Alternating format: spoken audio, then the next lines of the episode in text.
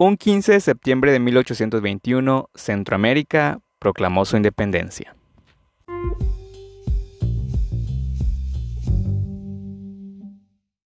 Hola muchachos, ¿qué tal? ¿Cómo están? Espero que estén muy bien. Pues bienvenidos a otro episodio más, bienvenidos a otro viernes más de podcast. Es para mí un gustazo enorme estar acá nuevamente con ustedes, trayéndoles un nuevo episodio, compartiendo otra semana más. Y bueno, pues el día de hoy vamos a hablar sobre la independencia de Centroamérica, aprovechando que andamos por estas fechas, que de hecho hace dos días, el 15 de septiembre, se cumplieron 200 años de la independencia de Centroamérica, no dígase Guatemala, El Salvador, Honduras, Nicaragua y Costa Rica. Y es que de hecho he visto comentarios que dicen que porque estos países celebran su, celebran su independencia el mismo día y el mismo año. Y es que pues en aquel entonces, ¿no? Hace 200 años, pues Centroamérica era un, era un país, ¿no? Era una república. Eh, que se conformaba por estos cinco países, ¿no? Pero de todo esto vamos a hablar en este episodio, ¿no? Así que ustedes quédense porque va a estar buenísimo. Vamos a hablar desde cuáles fueron los antecedentes, ¿no? Que llevaron a que Centroamérica se eh, emancipara de España, ¿no? Se declarara independiente hasta qué fue, qué fue lo que sucedió después, ¿no? ¿Qué fue lo que pasó después de que mm, Centroamérica se declarara independiente, ¿no? Así que pues yo soy Leonardo López Martínez, por si es la primera vez que se escuchan e, este podcast, bienvenidísimos sean. Y a todos aquellos que me esperan cada viernes con un nuevo episodio, pues he aquí el episodio de hoy.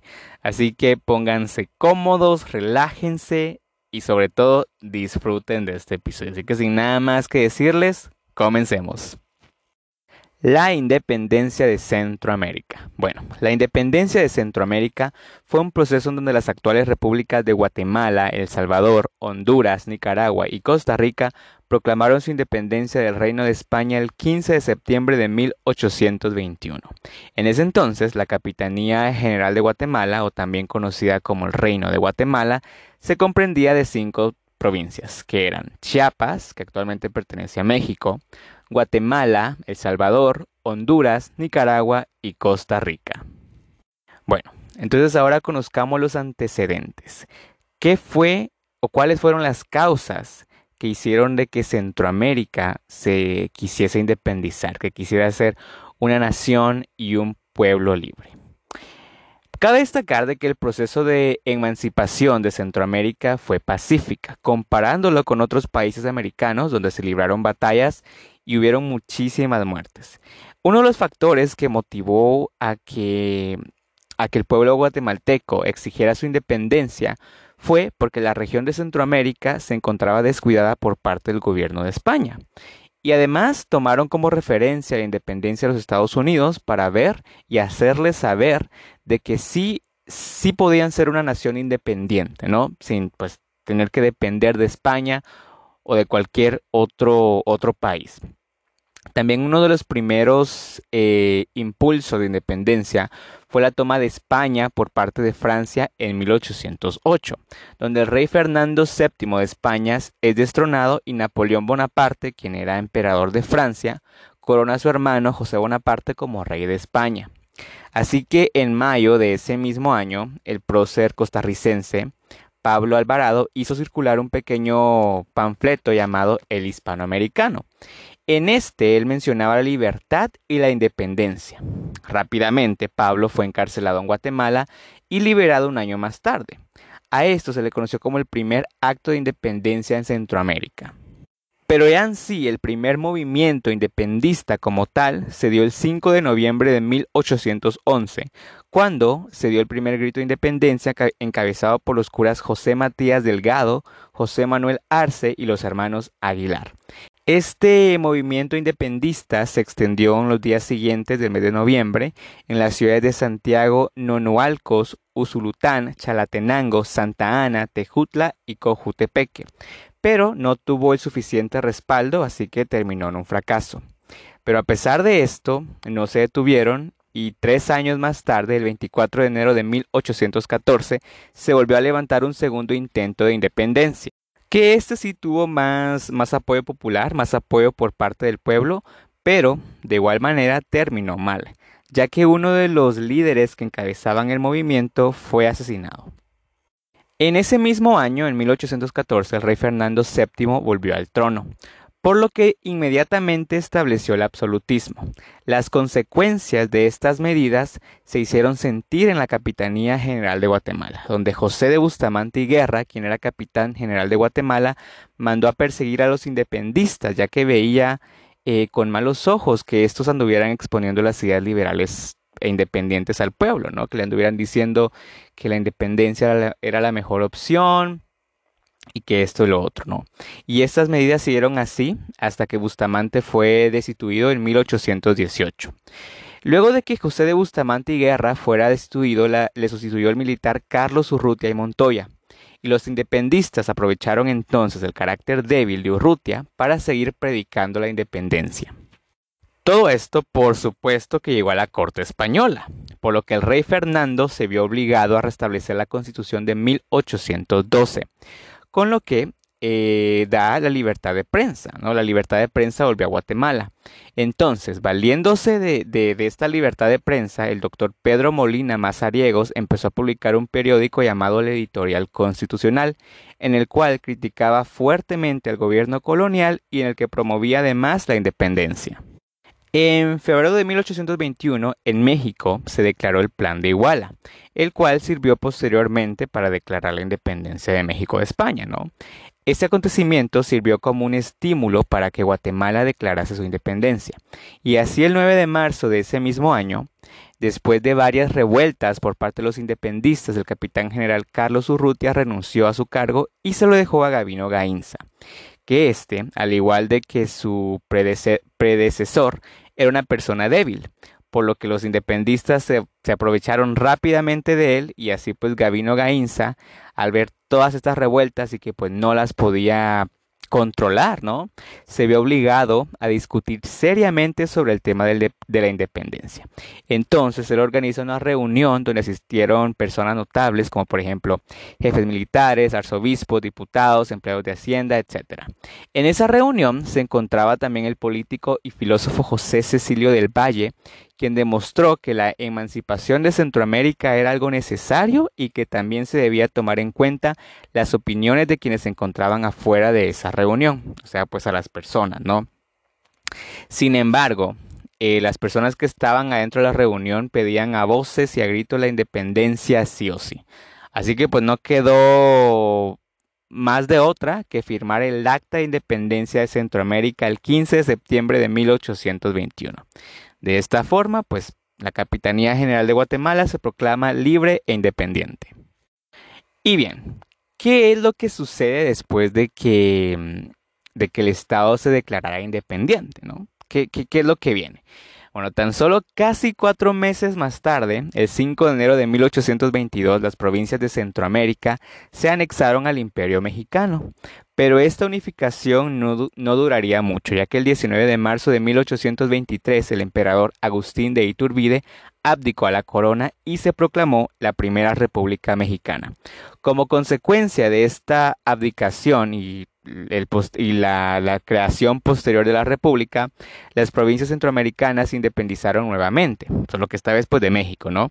El primero de julio de 1823. Tras esta segunda independencia se dejó en claro de una vez por todas su independencia de España y de México, pues para que no hubieran habladurías y no hubieran confusiones al respecto, ¿no? Así que un año más tarde nace la República Federal de Centroamérica, siempre con las mismas provincias, a, excepción de Chiapas. Bueno, Chiapas sí estuvo, pero fue relativamente rápido, entonces pues como que, como que no tanto se cuenta ahí, ¿no? Este, Chiapas se quedó pues a formar parte del territorio mexicano y pues esta república duró hasta 1840, cuando la república se disolvió definitivamente y pues cada una de las provincias pasó a formar una república independiente que se mantiene así hasta la actualidad. Antes de finalizar, les traigo un dato curioso, y es que dos años antes de que se disolviera la República Federal de Centroamérica, en 1838 se creó un sexto estado, llamado el Estado de los Altos, que se ubicaba en el occidente de Guatemala. Eh, los, Altos se conformaba por los departamentos que actualmente son este, Quetzaltenango, Totonicapán, Suchitepeques y Sololá. Además también la, la región del Soconusco en México. Este sexto estado duró muy poco, ya que dos años más tarde, en 1840, fue integrado nuevamente al territorio guatemalteco. Aunque unos años más tarde, en 1848, se intentó resurgir nuevamente el estado de los Altos, pero pues no se pudo y definitivamente este quedó pues formando parte de Guatemala hasta hoy en día. Y bueno, pues hasta acá el episodio de hoy. Coméntenme, cuéntenme. Yo sé que fue un poco corto, pero pues peor es nada. Entonces, este, déjenme saber eh, qué tal les ha parecido, qué opinan, si ya conocían sobre la independencia de Centroamérica, sobre su proceso, de que Centroamérica pasó a formar parte de México, de que crearon una república, o sea, déjenmelo saber ahí en mis redes sociales, ¿no? Recuerden de que en Instagram soy como arroba hablemos GEH podcast, en Facebook como hablemos de la geografía y de la historia y en Twitter también como arroba hablemos GEH. También por mis redes personales, déjenme saber ahí. En Instagram soy como arroba Leonardo Chinda, ese Chinda va con CH. Y también en Twitter de la misma, de la misma manera, arroba. Entonces, pues si tienen alguna pregunta, alguna duda o quieren hacerme un comentario, pues bienvenidos sean. Yo se los leo, se los respondo. O si bien quieren que hable de algún tema, este, me dejan saber ahí, me escriben y yo con muchísimo gusto se los estoy haciendo, ¿no? Este, ustedes me ayudan también, ¿no? Porque a veces, como les digo, no tengo como que alguna idea de qué voy a hablar, de qué voy a hacer. Entonces, este, pues cuando ustedes me escriben, eh, pues ya, me dan, me dan luz verde, ¿no? Entonces, gracias a los, que me, a los que me han escrito, a los que me han pedido episodios. De verdad se los agradezco bastante.